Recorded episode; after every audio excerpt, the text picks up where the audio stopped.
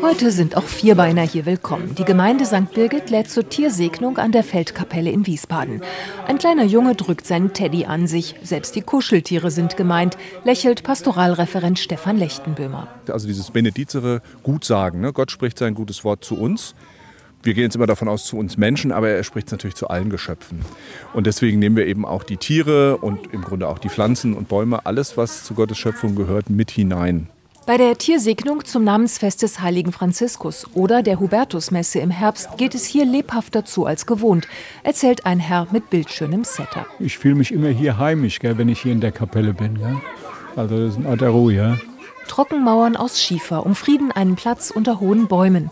Der Andachtsraum selbst ist ein lichter Würfel aus Glas. Man ist drinnen und draußen zugleich. So empfindet es die Wiesbadenerin Marianne Funk. Wir beten und sind in der Natur.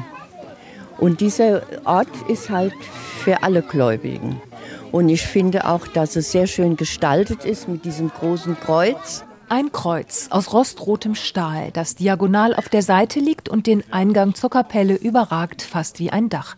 Man geht darunter durch, um in die Kapelle zu gelangen.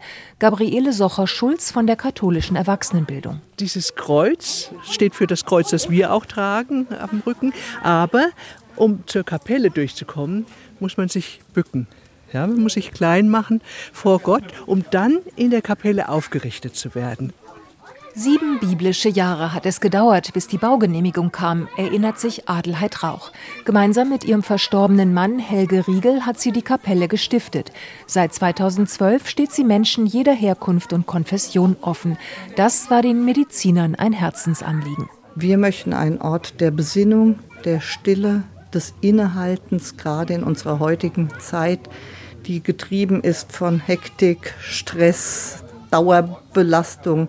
Und die Rückmeldung, die wir auch bekommen, ist, dass die Menschen diesen Ort auch als Rückzugsort, Ort der Besinnung, des Friedens, des Innehaltens nutzen.